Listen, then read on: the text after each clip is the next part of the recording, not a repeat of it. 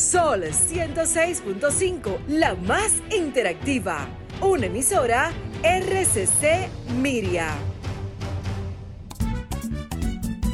Soy de esta tierra caribe, alma que vive en un tambor, cuerpo de mar y arena que recibe, bailando alegre el señor sol, pedacito de isla azul y verde, donde cada es un cantor, terruño encantado que no pierde sus ganas de crecer y ser mejor,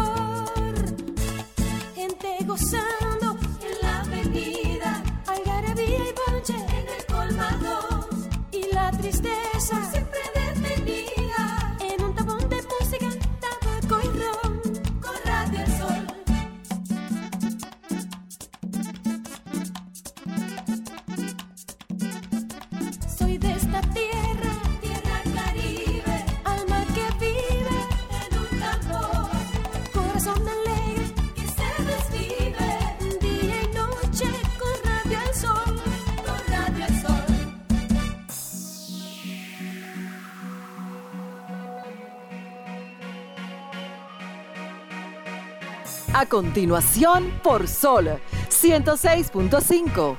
Arquitectura radial.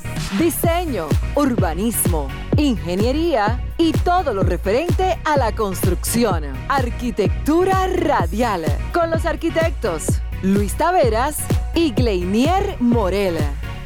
Muy buenas tardes, sean todos bienvenidos arquioyentes una vez más a su programa Arquitectura Radial, el primer y único programa de radio dirigido al sector de la arquitectura, la ingeniería y la construcción en la historia de la República Dominicana.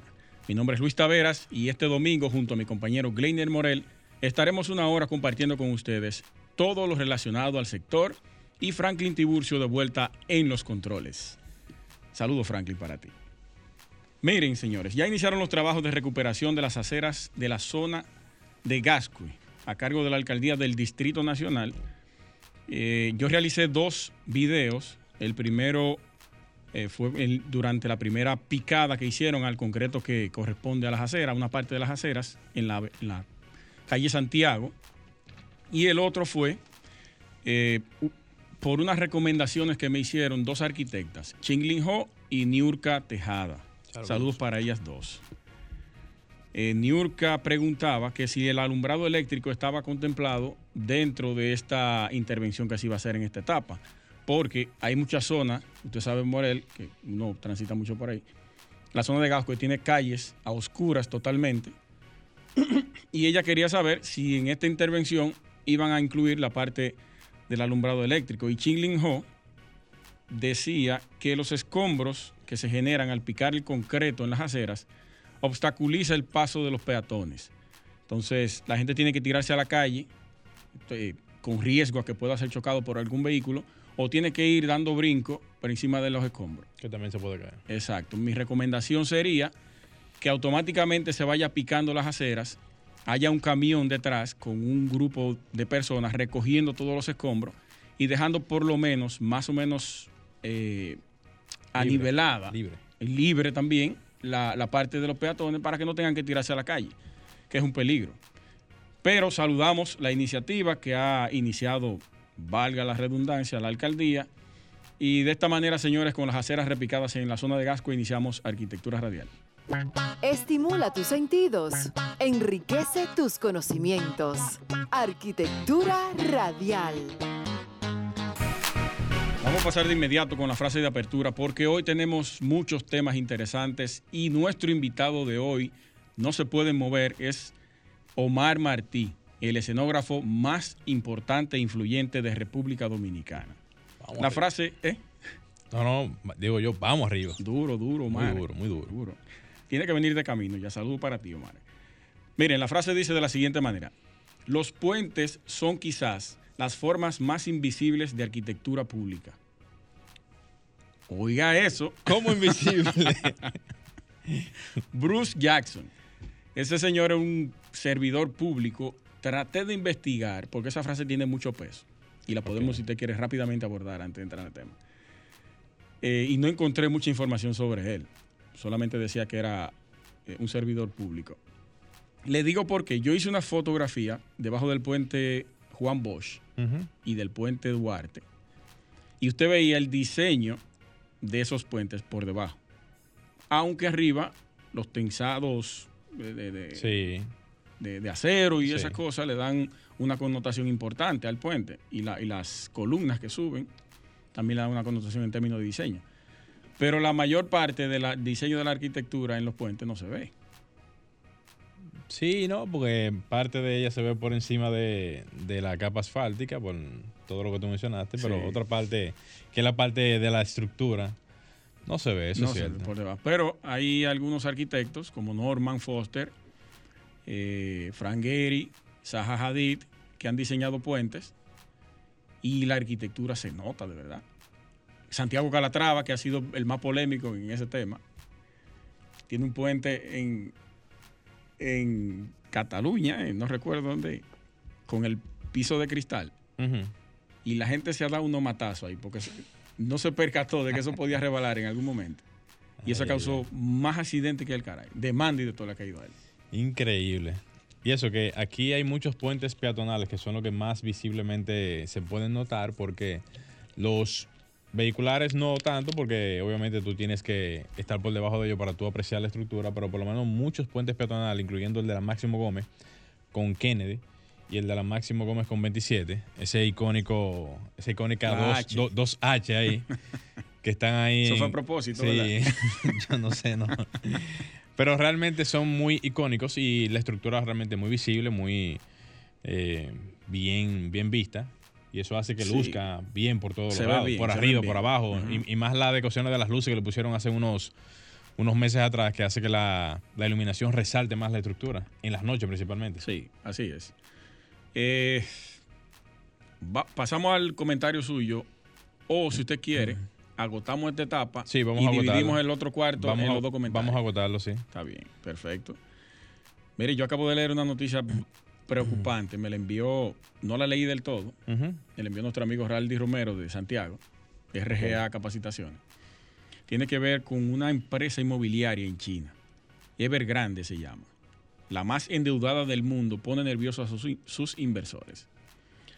Supuestamente, por ahí viene una, una- un quiebre en el tema inmobiliario en China, porque esta empresa, escuchen los datos, señores, tan preocupantes de esta empresa. Se fundó en el 96. La empresa tiene unos 200 mil empleados y genera 3.8 millones de empleos directos.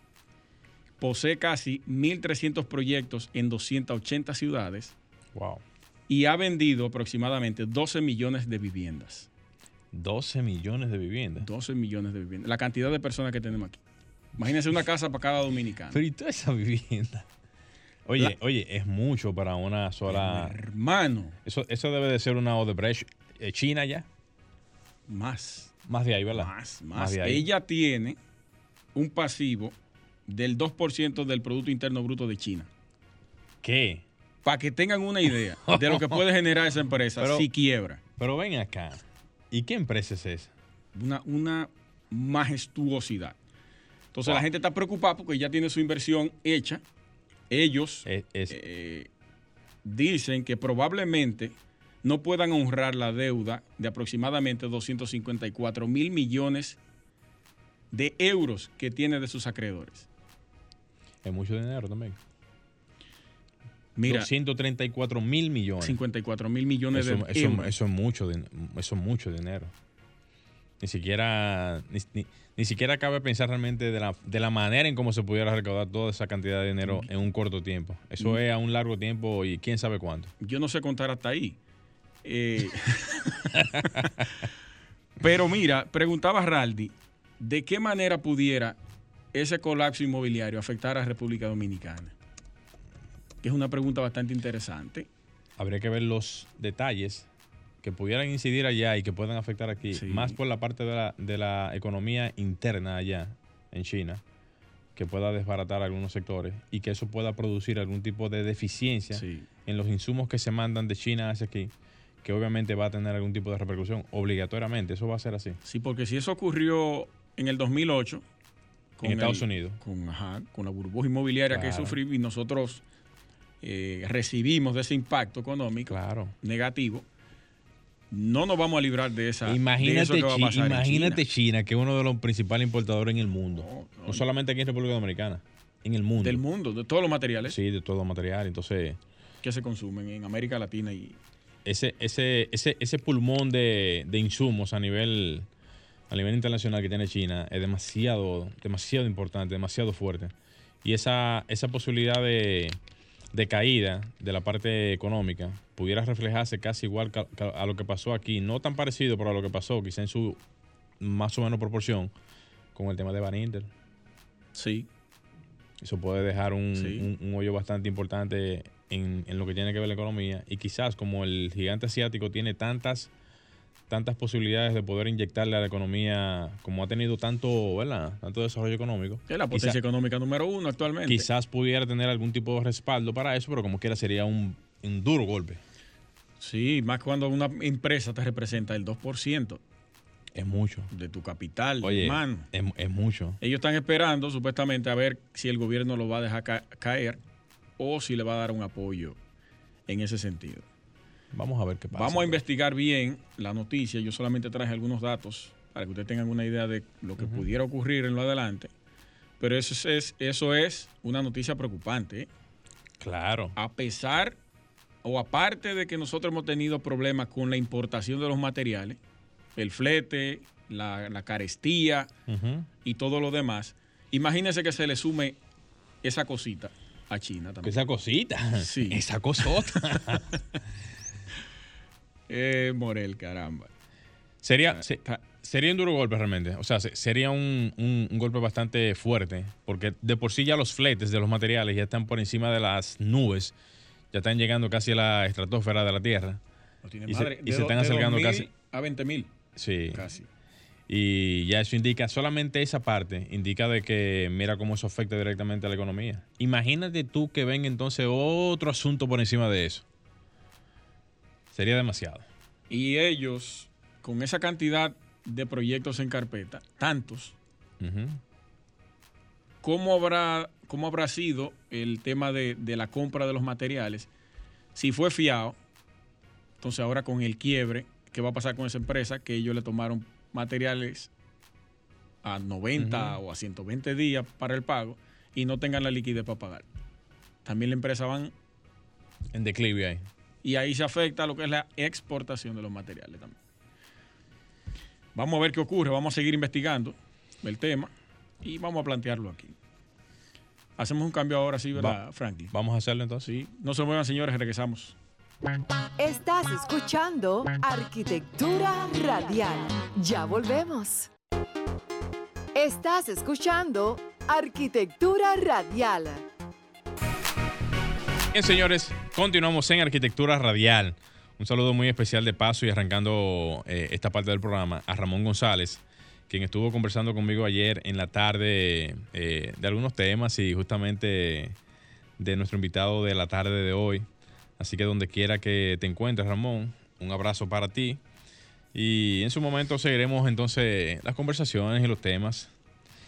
Miren, Señores, a propósito de los temas y, comentarios que siempre tratamos de llevar aquí en el programa, hay muchas informaciones que tienen que ver siempre con el tema del día a día de la parte de la construcción y por ende los entornos que estos a su vez nos afectan. Hace poco decía Luis Tavera sobre el asunto de China. Eso es algo que no es una novedad. China es una potencia en materia de materiales de construcción y de insumos de todo tipo, y eso refleja todo lo que tiene que ver en cuanto a la dependencia de un país tan productor a nivel de tantas, eh, de tantas cosas, que independientemente de el país ahora mismo depende mucho de lo que son los, los insumos internacionales. China es uno de los mayores productores a nivel internacional y por ende también República Dominicana se beneficia mucho de lo que es la parte de de todos estos insumos y materiales que día a día se traen desde China y que por, y que por su obvia razón, si pasa alguna situación que tenga que ver con algún tipo de, eh, ya sea fenómeno, situación económica, eh, caída del mercado, eh, ya sea nacional o internacional, en cualquier sentido, eso afecta directamente a lo que es la economía. Hago ese comentario justamente porque eh, si nos ponemos a ver lo que pasó ahora recientemente con la entrada del COVID hace un año y pico, eso marcó mucho la diferencia con los fletes de materiales y eso aumentó significativamente lo que fueron las importaciones y exportaciones que se hacen desde, desde diferentes países. No se escapa China, porque China es, como dije al principio, uno de los mayores importadores a nivel internacional y por tanto a nosotros nos afecta mucho y nos afectaría mucho cualquier tipo de asunto que pudiera pasar en el futuro. En ese sentido, aprovechar y decir que la parte que tiene que ver con nosotros en cuanto a la parte de la construcción, hasta el momento se mantiene más o menos estable y prontamente hemos visto como algunos de los, o sea, algunos de los eh, rubros de materiales han comenzado a tener algún tipo de, de caída, caída en el sentido de que han comenzado a bajar un poco y eso ayuda a que el sector se comience entonces a estabilizar un poquito porque teníamos ya unos cuantos meses con alzas de materiales, con dificultades para eh, preparar los proyectos y hoy en día estamos viendo cómo el mercado nuevamente comienza como a respirar. Eso es importante porque justamente la parte que vamos a decir que estamos apostando a que reactive la economía y eso es también parte de lo que es la estrategia del gobierno es justamente la de apostar al tema de la construcción, reactivando la economía por esa vía. Y si bien es cierto, la parte de los materiales es la que podría ser de que se pudiera acelerar o desacelerar esta iniciativa. Si en lo adelante vemos que los materiales comienzan a tener ese tipo de comportamiento y comienzan entonces a irse regulando un poquito más y los materiales que se comienzan a importar desde diferentes países, incluyendo China, comienzan a tener algún tipo de regulación, vamos a ir viendo cómo la economía se va a ir reactivando muchísimo más aún. Y eso es importante, señores, que lo, que lo comencemos a plantear así, porque así como la economía es parte de lo que es el Producto Interno Bruto y, la productividad interna, también esa misma economía es la que le da la confianza a las demás, o sea, a las demás empresas, distribuidores y otro tipo de negocio, a ver cómo el motor nacional se comienza, comienza a dar pasos, a caminar y todo eso y eso da como una especie como de indicativo de hacia dónde vamos. Yo espero que este tipo de informaciones siempre sean bien manejadas porque cuando hay, eh, como dice la gente por ahí, eh, eh, fluctuaciones de opiniones y comiencen entonces a hacerse opiniones de que van a subir los materiales, de que van a pasar ciertas cosas, comienza la gente a especular y esas especulaciones hacen que el mercado comience a fluctuar de una manera inconstante y luego entonces ustedes ven cómo algunas cosas van cambiando de, de, mayor o sea, de menor a mayor en cuanto al, al, costo de los materiales. Y como hasta el momento hemos visto que los materiales se han mantenido bien, sería muy prudente que todas esas, esas condiciones que ya hemos mencionado anteriormente con relación a los materiales y, las importaciones se siguen manteniendo para el mejor desenvolvimiento de lo que son las construcciones. Estos puntos, eh, como dije al principio, son de vital importancia porque en lo adelante vamos a ir viendo cómo el próximo año y digo el próximo año es porque ya estamos ya en, septiembre, eh, apenas nos quedan como algunos cuatro o cinco meses ya solamente para finalizar el año. Eh, van a ser lo que van a comenzar a, eh, visualizar el, próximo año como la posibilidad de ver un, entorno más productivo en lo que tiene que ver la parte pública, porque ni siquiera en la parte privada. La parte pública es la que todo el mundo está esperando que inicie y que se reactive de una manera más, más, más abierta, más, eh, de más incidencia en lo que tiene que ver el sector, porque, porque es la que mayor inyecta posibilidad de, recursos en lo que tiene que ver la economía. Entonces, ya para completar la idea, decirles a todos ustedes que en lo adelante estaríamos viendo una significativa recuperación de lo que es el sector de la construcción y posiblemente una reinserción de lo que tiene que ver la, la, economía interna y la posibilidad de ver que sectores que quizás estaban un poquito apagados por la recesión económica que había desde hace algunos cuantos meses, pudieran surgir ahora como una posibilidad ya de, respiro ante lo que es la parte económica. Hasta aquí mi comentario de la tarde de hoy. Franklin, vamos a hacer un pequeño cambio y volvemos con el comentario de la tarde de Luis Taveras. Estimula tus sentidos, enriquece tus conocimientos. Arquitectura radial. Bien, señores, vamos arriba. Mira, hace unos días se publicó un artículo en el Listín Diario que decía, ¿qué tan competitivos son los sectores económicos en República Dominicana? Dentro de los sectores económicos están o incluyeron en este artículo la agropecuaria, las industrias, la energía, el turismo, el transporte y la logística, la educación, la salud y la administración pública, eh, los cuales fueron presentados y analizados bajo el Boletín de Competitividad Sectorial del Ministerio de Economía, Planificación y Desarrollo de República Dominicana. Según el Foro Económico Mundial, el término de competitividad se refiere al conjunto de instituciones políticas y factores que determinan el nivel de productividad de un país. De, las, de los sectores que yo mencioné, ¿ustedes escucharon la construcción? Negativo. No, no lo escucharon y no lo incluyeron. Por eso mi motivo, mi motivación a comentar este artículo. Porque, si bien sabemos, desde el año pasado, junio, cuando se reabrió, se reaperturó el sector construcción, la economía comenzó a dinamizarse automáticamente. Eh, vimos durante la pandemia una recesión, una recepción de divisas por las ayudas que estaba dando Estados Unidos. Entonces las personas, los dominicanos, eso lo comentamos aquí anteriormente, aprovecharon ese dinero y lo invirtieron en cemento, arena y block. Construyeron. Aún bajo pandemia la gente seguía construyendo, a escondidas. Hay que decirlo que es verdad. Y luego de la apertura, la ayuda continuó y la gente se motivó a seguir construyendo una vivienda que estaba a mitad, la concluyó o compró un solar y inició su, su eh, vació su zapata y, subió parte de línea de blog. Por lo menos hizo una inversión inicial. Otros compraron en la parte inmobiliaria su apartamento, sacaron su apartamento, adquirieron su primera vivienda a través de la ayuda que da el gobierno con el bono. Bueno, en conclusión es que la construcción fue el motor que inició la reactivación de esta o de la economía en la República Dominicana.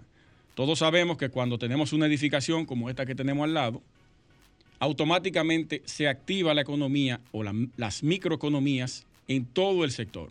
Aparece el que vende jugo de China, aparece el que vende las empanadas, el que vende la caña, la señora que vende la camisilla y los pantaloncillos a los trabajadores de la construcción, se, instala una señora a cocinarle al personal que cobra quincenalmente, un sinnúmero de microeconomías eh, que se activan a, a causa de la construcción. Entonces, quiero tocar algunos porcentajes puntuales que plantea el, artículo dentro de estos sectores. Dice que la agropecuaria, según el informe de la Dirección de Análisis Económico Sectorial del propio Ministerio de Planificación y Economía, destaca que el índice de producción agrícola en República Dominicana creció un 24.2%, 5.5% por encima del, de, lo, del, de la región, lo que presenta la región en, aquí en América Latina. Las industrias, por su parte, eh, según la investigación, señala que el índice de rendimiento industrial competitivo medido por la Organización por la Organización de las Naciones Unidas para el Desarrollo Industrial, no se consideró la República Dominicana en ese sector.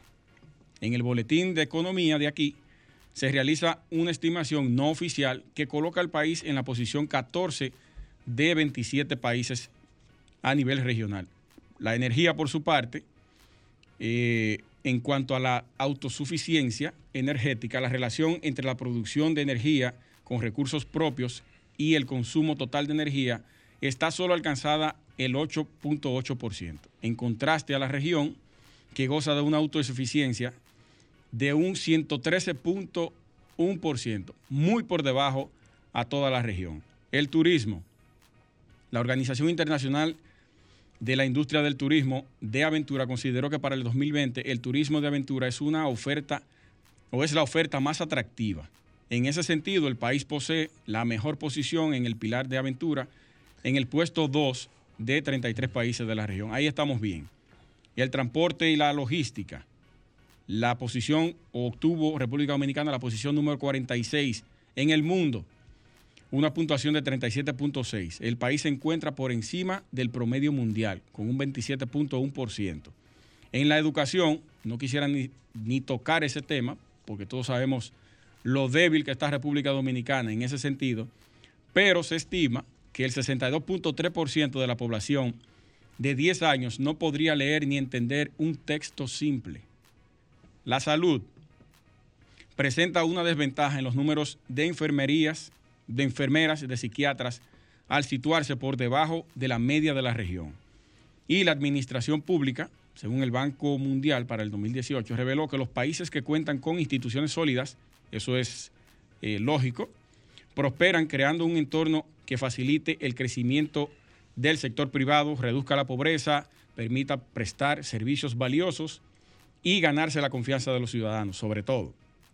El tiempo que se requiere actualmente para preparar, presentar y pagar los principales impuestos y contribuciones se mantiene igual al promedio de la región con 317 horas al año para usted poder aprobar y presentar un proyecto en alguna institución pública. Entonces, señores, si vemos los números de todos estos sectores, les apuesto y les garantizo que están por debajo todos de lo que es el sector eh, de la construcción en términos económicos. Porque me decía el arquitecto Marcelo Alburquerque, eh, me comentó en Instagram cuando yo publiqué, yo hice este comentario brevemente en mi podcast, LACT Arquitectura en YouTube, y él me comentó ahí que solamente beneficia el sector construcción a un grupo, solamente hace rico a un grupo. Pero yo no lo veo desde ese punto de vista. Es verdad que hay cuatro, cinco, seis empresas que dirigen la economía en términos de construcción en el país. Pero la dinamización que provoca esto, y hay muchas constructoras que están trabajando también con eficiencia después que se reaperturó y han tenido mucho trabajo en oficinas de arquitectura y de ingeniería. Entonces, en términos económicos, la, construcción sí es un sector importante en la República Dominicana. Me sorprendió no verlo aquí dentro de estos sectores y ojalá puedan llevarle este comentario a quien realizó el artículo o a quien preparó el informe en el Ministerio de Planificación y Desarrollo para ver qué pasó ahí y por qué se dejó fuera el sector más importante de la República Dominicana. Hasta aquí mi comentario. No se muevan, señores, que en breve regresamos o entramos en materia central con nuestro invitado de la tarde, Omar Martí. No se muevan. Estás escuchando Arquitectura Radial. Ya volvemos. Estás escuchando Arquitectura Radial. Bien, señores, continuamos en Arquitectura Radial. Recuerden que pueden hacer sus preguntas llamando aquí al teléfono de cabina 540 809 540 165. También agréguenos a su WhatsApp al WhatsApp arquitectónico 829-630-8811. Ya está con nosotros nuestro invitado de la tarde. Escenógrafo es el escenógrafo más importante e influyente del país, con eventos artísticos y programas de televisión de los más relevantes en República Dominicana. Omar Martí. Un aplauso.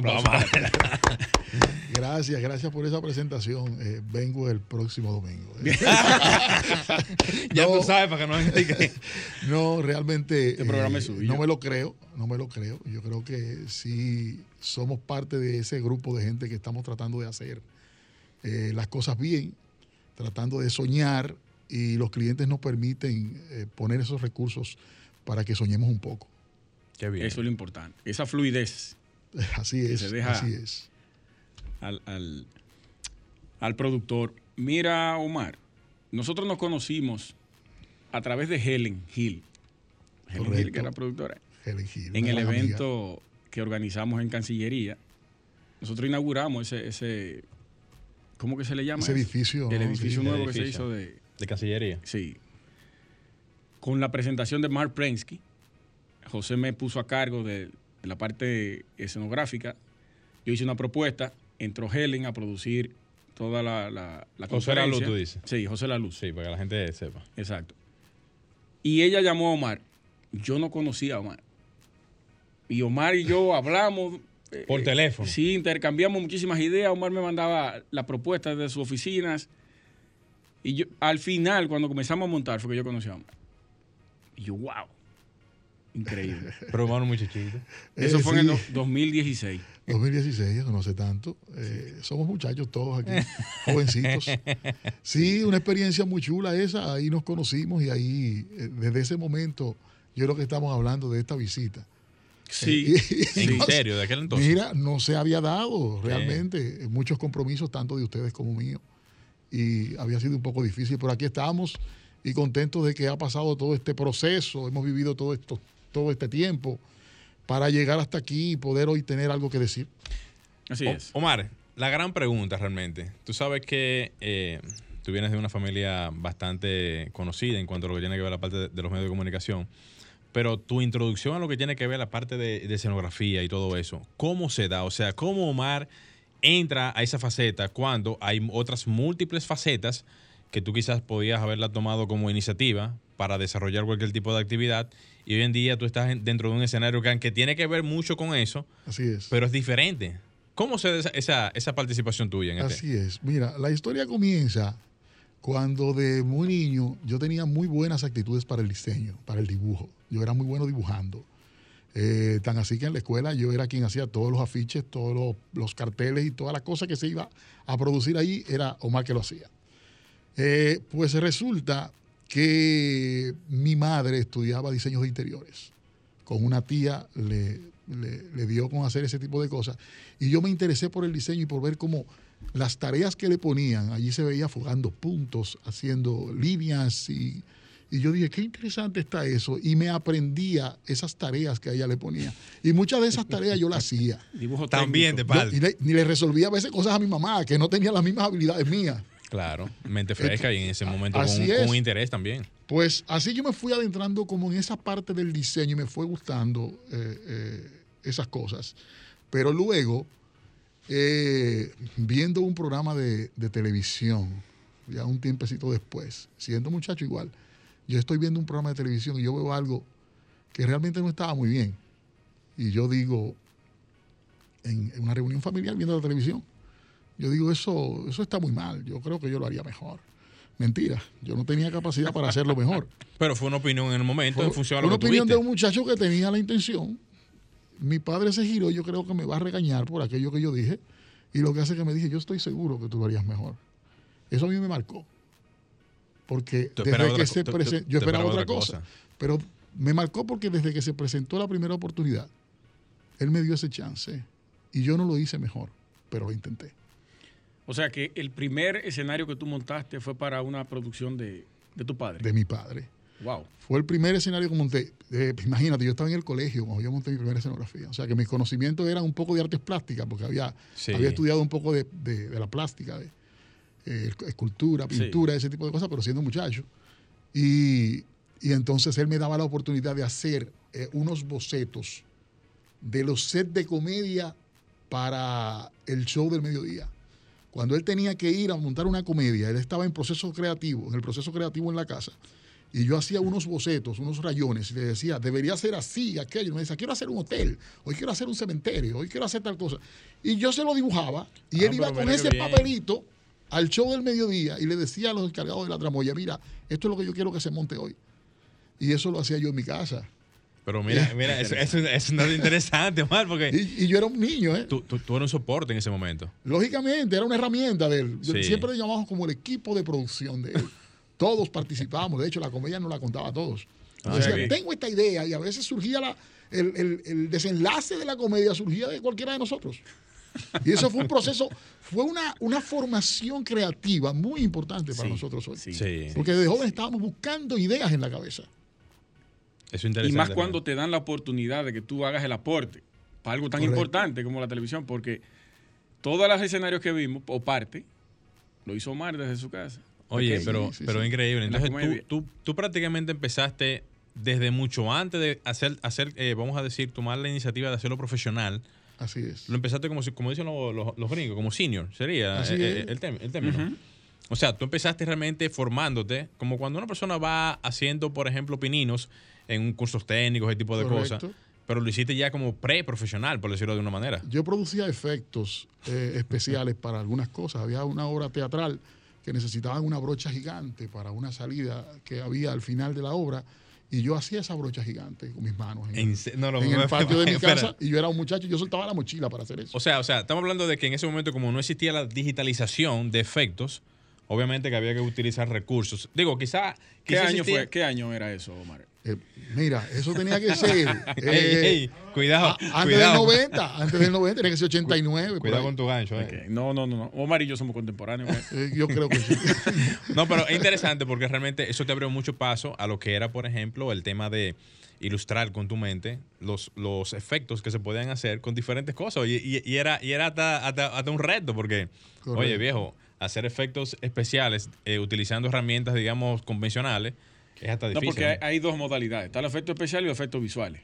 Efectos- los especiales son las explosiones. Sí, los explosiones. y cosas. Sí, sí, sí. En realidad, eh, para el- eh, ese tipo de, de dummy, de, de, de, ah, eh, utilería, Ajá. que se utiliza mucho en el teatro Los props. y en es- esos props, sí. Eh, había que crearlos partiendo de lo que existía en tu entorno. A veces con la misma con basura hacíamos eh, cosas maravillosas que en el escenario se veían fantásticas, Sí, sobre todo si era teatro. que- Sobre todo si era teatro, que te permitía jugar un poquito más con la imperfección Sí. y ahí no había problema. Eh, y nosotros hacíamos ese tipo de cosas para proyectos de mi padre. Luego la gente Wow. se fue enterando que yo tenía esa capacidad para hacer eso y otras personas del medio pues fueron llamándome a hacer cosas. Oye, Todavía ¿cómo yo no era profesional en estas cosas, ni había ido a la universidad, ni nada de eso en ese momento. Es luego que yo me voy a la universidad y me pongo a, a pensar en que quiero ser un diseñador. Ya Yo- yo- propiamente como profesional. Claro, ahí yo quiero ser un diseñador. Y ahí entonces yo me, eh, me voy a la universidad, pero eh, a estudiar publicidad. Aquí no había una escuela de escenografía. Per se. No había. No, no hay escuela de escenografía. Yo tenía que, que aprender a diseñar. Sí. Y la, la práctica que tenía ya de la creatividad me ayudó mucho. Y la experiencia estando cerca. Recuerdo que hay una anécdota un poquito difícil que me pasó en ese momento. Y es que en la universidad había un profesor que daba elaboración de set. Y el profesor probablemente nunca había hecho un set profesional. Madre mía. Y ¿En yo lo había hecho. Él había hecho algunos intentos en teatro, quizás en teatro experimental y, y cosas así. Y yo tenía ya algunas cosas en televisión. El Ahora, yo no llegué a presumir de eso. Yo era una persona que necesitaba mucha, eh, mucha teoría, muchos conceptos que yo no tenía. Yo no tenía idea cómo eran las cosas. El primer libro de teatro, de hecho, me lo facilitó ese profesor. Yo no sabía qué era. Y estaba trabajando esas cosas y no sabía qué era eso. Eh, y el profesor cada vez que decía algo se giraba a ver si yo eh, hacía algún tipo de seña, algún tipo de movimiento o, o- Ah, o pues ya, eh, eh, gesticulación. ya. Porque un compañero mío se lo dijo, Ah. que yo había hecho cosas en televisión. Ya. Pero fue muy interesante que luego nos hicimos muy buenos amigos y, y- y pudimos compartir Se, se sentía experiencias. profesor. Se sentía- En algún momento se sintió un poquito incómodo. Es Mi- entendible. Mi hermano es publicista también. Y en algún momento yo le ayudé a montar un escenario en una de sus materias, que creo que fue esa la que tú mencionaste. Escenografía. Sí. Sí, elaboración de set. En elaboración de set. Hicimos algo como fuera eh, una cabina de, de grabación. Hicimos algo así. Bien chévere. Sí, sí, sí, sí. Omar, ¿y qué tiempo tú tienes en el negocio? Me vas a sacar cuenta después de esto.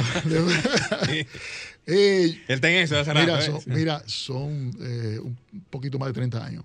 Yo diría que 32 años más o menos. Wow. Porque empecé en el colegio y, Sí, tengo una vida haciendo Tiene que contar prácticamente todo el inicio, Claro, o sea. Claro, claro. Bu- Bueno, el día de mi graduación en el colegio, yo estaba montando algo en Santiago para un espectáculo de mi papá, que se hizo aquí en el Mauna Loa y fue muy exitoso. De hecho, ganó premio soberano ese, ese año, eh, como espectáculo del año.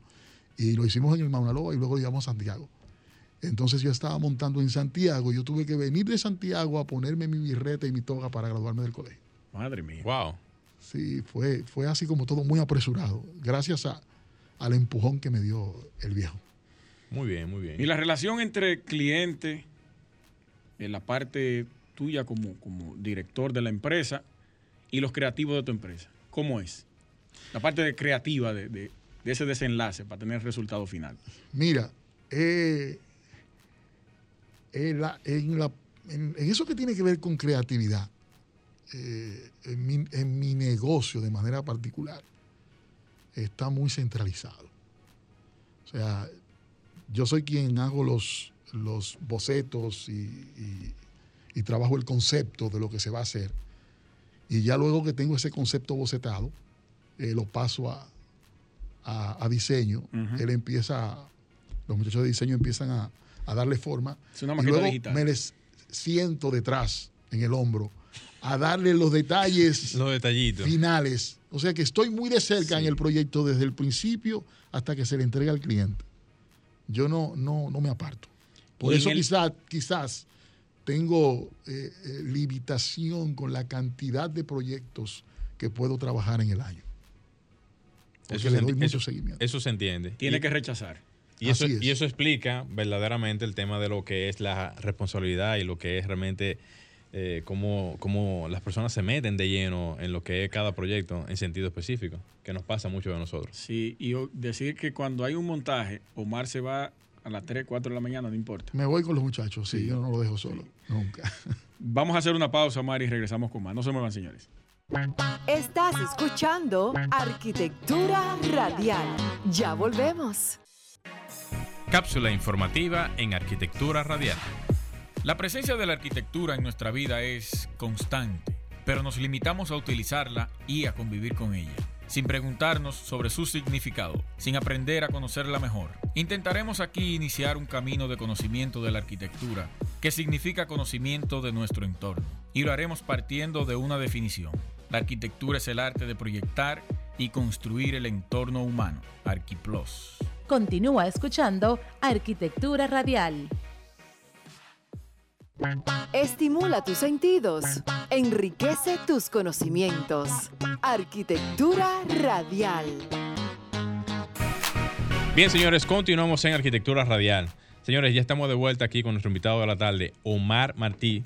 Y vamos a seguir con los, con los comentarios y las preguntas realmente para él. Adelante, colega. Omar, vamos a pasar a las grandes ligas ahora. Ey, cuidado. Serían dos preguntas en una. La primera, eh, ¿cuántos proyectos aproximados que tú recuerdes has realizado? Uh. Más o menos. son cientos, cientos, cientos. No sé, no sé si llegan a mil, pero son cientos. Eso incluye televisión, radio, claro, teatro. televisión, radio, teatro, espectáculos corporativos. Se hacen muchos eventos corporativos que a veces uno ni siquiera los. Y asuntos privados. Asuntos privados, ¿verdad? Muchos eventos corporativos, muchas cosas privadas, muchas cosas que no tienen mucho eh, mucha incidencia pública a nivel público, pero se hacen muchas cosas. Se montan. En un año se hacen muchas cosas realmente. La experiencia en The Voice, que ha sido un boom los últimos meses. The Voice, The Voice ah, me ha traído muchas satisfacciones. Eh, ese proyecto duramos como un año eh, hablando con el cliente sobre lo que, lo que era el proyecto Tú sabes que a veces hay proyectos que, te llegan y que quizás no se concretizan y se quedan en el camino. Y llegó momentos en que creí que se iba a quedar, no, y que no, que no, no, no, no pasó nunca. Eh, se estaba trabajando todo el tiempo, nos dieron la libertad de hacer un diseño. Eh, si te fijas, The Voice, a diferencia de otros eh, realities, te permite volar, soñar con, en términos de diseño. No se parecen tanto los The Voice a nivel internacional. Cada uno tiene su, su, personalidad, su, personalidad, aunque hayan elementos icónicos como la silla, que por ejemplo no se puede cambiar. La silla quizás tú puedes trabajar un poquito en la forma, jugar un poquito con la forma, pero ese es eso es lo más cerradito, lo de la silla, el funcionamiento, la altura, la distancia de la silla al participante. Eso, tiene, eso viene en la Biblia del show. Eso hay que respetarlo. Eh, pero luego, la parte de diseño, ese background, te dejan volar, te dejan soñar. Y yo traté de soñar. Te dejan ser libre, por decirlo así. Yo traté de ser libre con eso. Eh, hicimos una propuesta desde que la presentamos, les encantó. Eh, para que esa propuesta llegara ahí, necesitábamos un buen suplidor de iluminación. Ahí con la empresa BME eh, de Edwin Beliar jugó un papel importante porque se metieron de lleno con, con todo lo que era el, diseño escenográfico en términos de iluminación. Y nos apoyaron para que lo que tuviera en diseño estuviera ahí. La más mínima línea tenía que estar ahí. Sí, porque es, una armonía perfecta. Es, es, mucho trabajo, son muchos detalles. Entonces nos centramos en eso, en que todo lo que se diseñaba se pusiera. Entonces eh, ahí empezó ese proceso de hacer este diseño y de llevarlo a, a término para que pudiera ser eh, en algún momento hasta, hasta se pudiera creer que, que no estábamos en República Dominicana, que estábamos viendo cualquier país rico. Es otro del- escenario. de- Otro escenario, de-. Es otro del- escenario. Cualquier país rico del mundo, esos que tienen esa posibilidad de hacer un gran montaje por un tema de recursos. Singapur, Dinamarca. Y, y así Claro. mismo. Sí, así es. Y, y tengo una satisfacción especial con The Voice, no solo por, por el, el feedback que he recibido de la gente, sino porque la franquicia que llegó al país a visualizar cómo iban las cosas, catalogó la escenografía como una de las mejores de América Latina. Y eso... ¿Qué? de las participaciones que han tenido en otros países. Sí, de, de- de las franquicias, de, de las franquicias que hay eh, Ujú. O sea, o Eh, sea, un paréntesis. Los representantes de The Voice de The Voice, vinieron aquí al país, Los estuvieron, estuvieron en, la- en las instalaciones correcto. y propiamente ellos tomaron la iniciativa de manifestar realmente que habían visto una instalación de las escenografías ya montada a la nivel. catalogaron como una de las mejores de América Latina. No, pero eso realmente. Brillante. Eso Mira, realmente- yo, yo felicité a Omar creyendo que él había montado lo, lo Cassandra de ahora, los soberanos. Los soberanos. Y me dijo, no, yo estoy trabajando en otro proyecto. y me es. puso el nombre y yo, mierda. Sí. Este año no, no, este año no. Ah, eh, En los anteriores sí, Sí. sí, estuvimos ahí. No, pero que, que- que quiero aprovechar realmente y, y felicitarte de manera ya eh, pública realmente por esta eh, por, por este proyecto de The Voice, porque que venga directamente de las personas que son los que están montando el proyecto y desarrollando el proyecto y dar esa, esa digamos, ese, ese espaldarazo, ¿verdad? De, de decir que aprecian realmente el trabajo. Eso es importante porque no solamente hacer el, el- el proyecto, sino recibir realmente de, de los clientes esa satisfacción de lo que es el trabajo hecho. Y un país como nosotros. O sea, Claro, o sea que- República Dominicana, estamos Viejo, hablando de, claro. de, de un país que no debería compararse con, con esas potencias. Claro que ¿no? sí, claro. eso. O sea, que el nivel de detalle y el nivel de realmente de determinación, ellos lo han visto realmente. Compromiso. Ese es un trabajo de mucha gente. eh, no, es un, no es un mérito mío propio, eh, solo, perdón. Claro. Es un mérito de, de mucha gente. Del Ahí equipo el- de trabajo, ¿verdad? eh, tanto producción como luces, sonido, pantalla, el equipo de construcción que tengo, eh, que es muy bueno. La, el Son unos animales, muchachos que tengo son muchachos jóvenes, pero muy trabajadores y sobre todo muy responsables. En esto hay que ser, eh, esto es un sacerdocio. Sí. Hay que ser sumamente serio. eh, el dormir es algo que tenemos que ganarnos, ga- ganarlo con cada día de trabajo. Si tenemos un día productivo, un día bueno, pues vamos a- Descansamos más. vamos a descansar más. Sí. Lo más interesante de eso es que tú te tomas, supongamos que una semana, no sé cuánto tomó Voice, de Voice, par de meses para Sí, montar. dos meses. Y hay eventos, tú te tomas una semana montando y es para una hora de un día. Correcto.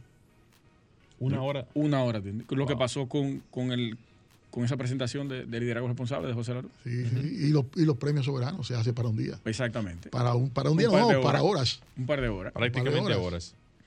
Omar, tú montaste, y ahí es que usted me va a ayudar con esta pregunta. Vamos arriba. El escenario del empresario de YouTube. ¿Cómo que se llama? De Alofoque Radio. Sí. Sí, sí, nosotros hicimos el diseño de Alofoque Radio. Ah, Ok. Así es. Esa nítido. fue una, una idea. Fíjate que tú sabes que hoy día eh, se utiliza mucho la referencia, ver referencias, ver el mundo y tenemos acceso de manera rápida. Porque nos metemos en una computadora y ahí vemos lo que está pasando en términos de diseño. Pero cuando tú tienes que trabajar algo para YouTube que no se ha hecho, tú dices, bueno, ¿cómo sería un escenario de un show de YouTube? Ahí teníamos entonces que, que conocer un poquito de qué iba a pasar ahí. Sí. Ese clásico cuestionario que uno le hace al, al cliente. De, ok, el programa es Para esto. de qué tipo, qué va a pasar, qué horario, cuál es tu logo, eh, cuántas personas están ahí, cómo quieren verse de pie sentado en alguna mesa. Eh, y todo ese cuestionario me trajo, me pintó en la mente eh, esas líneas que luego se convirtieron en Alofoque Radio. Tratamos de hacer un espacio cómodo para ellos eh, y dejando algo que ahora servirá de referencia para que otros entonces sigan eh, evolucionando. Desarrollando esa, esa, Claro. esa- esa parte de sonografía. Y me parece interesante realmente ver cómo tú le sacas provecho a los espacios, porque nosotros somos arquitectos y sabemos la, la, la experiencia que se siente al tratar de sacarle provecho a un espacio, primero pequeño, que en la mayoría de los casos es pequeño, Sí. uno quisiera como que se pudiera sacar más provecho de los espacios, pero al mismo tiempo complejo, porque las cámaras son las que toman, toman las imágenes y las referencias de, lo, de, de los espacios. Pero para no hacer muy largo la, la- la opinión, cuando tú tienes ese, ese tipo de reto, ¿tú recurres realmente a lo que tienes di- disponible a la mano o te vas a otro tipo de recursos para sacar provecho con las luces o las cámaras o las tomas? Hay muchos trucos. Hay muchos trucos y hay que usarlos. Ok. Hay que usar todos los trucos. A veces tú quisieras empujar y decirte, pero vamos a echar eso más, pero ya no puedes empujar Pero no más. puedes porque el fondo no te da. No puedes empujar más. Entonces ahí tienes que eh, utilizar las técnicas. El formato de televisión tiene una... eh, eh, el formato de televisión es rectangular. Tú tienes que pensar que si creces hacia el lado, tienes que crecer hacia arriba. Claro. Porque si no, te va a ir desaforando. Entonces nosotros tratamos de, de colocar, por ejemplo, en los fondos, en los background, eh, elementos en primer y segundo plano y quizás un tercer plano para provocar que el fondo se sienta mucho más lejos, Profundidad. mucho más profundo. Pero también si iluminas en la parte de atrás ese elemento que está en el primer plano, vas a sentir que está bastante lejos. Hoy día tenemos el recurso no solamente de, de- de esas técnicas de diseño y de construcción, sino que también tenemos el video. Si vas a colocar una pantalla y el formato de la pantalla es cuadrado, rompe ese cuadro. Sí. Inventa algo que se haga sentir distinto. Si colocas en un espacio reducido, un background, conviertes el background en algo negro, todo lo que coloques en ese fondo negro va a flotar. Estás en el infinito, estás en un, en un lugar que no tiene fondo, que no tiene límites. Tremendo. Entonces eso lo hacemos mucho en el teatro. Creamos una cámara negra, ese fondo totalmente negro, desaparecemos el escenario y sobre ese escenario hacemos flotar los elementos. ¿Cuánta clase gratis? Hay mucha gente anotando por ahí. Ahí es que eso- entra el truco y técnica. Truco de cámara. Truco de cámara. No, Sí. pero interesante. Y realmente eso denota que ha habido una expertise en muchos años y eso muestra realmente de la experiencia. Lamentablemente tenemos que despedirnos, Omar. Se terminó el tiempo. Se terminó el tiempo. Muy rápido, quedaron muchas preguntas y ojalá podamos tenerte nuevamente por aquí. Para mí es un gran placer, un honor estar aquí con ustedes, eh, compartiendo ideas, escuchando. Ya fuera del aire también hablamos un poquito de todo Sí. y de verdad se aprende también con ustedes. Se te Así quedó algo de The. Voice De- que de- tenía pendiente para decir al aire. de, de- de The Voice. No, yo creo que te dije Está más bien. o menos lo más importante. Y la arquitectura efímera se nos quedó también. Arquitectura efímera. Ay, ay, ay. que es la propia escenografía. Sí, Es com- sí, es- sí, es correcto, claro, es De eso trata. Pero en una próxima abordamos ya esos temas. Así será. Gracias Muchísimas gracias por estar aquí, Omar. Gracias a ustedes. Señores, hemos llegado a la parte final de Arquitectura Radial. Gracias por su sintonía. Nos encontramos el próximo domingo. Gleiner Morel, un servidor Luis Taveras y Franklin Tiburcio nuevamente en los controles. Hasta pronto. Y hasta aquí, Arquitectura Radial, con Luis Taveras y Gleinier Morel, por Sol 106.5.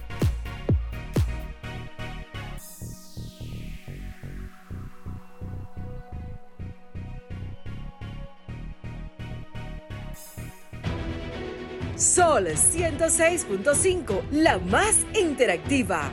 Una emisora RCC Miria.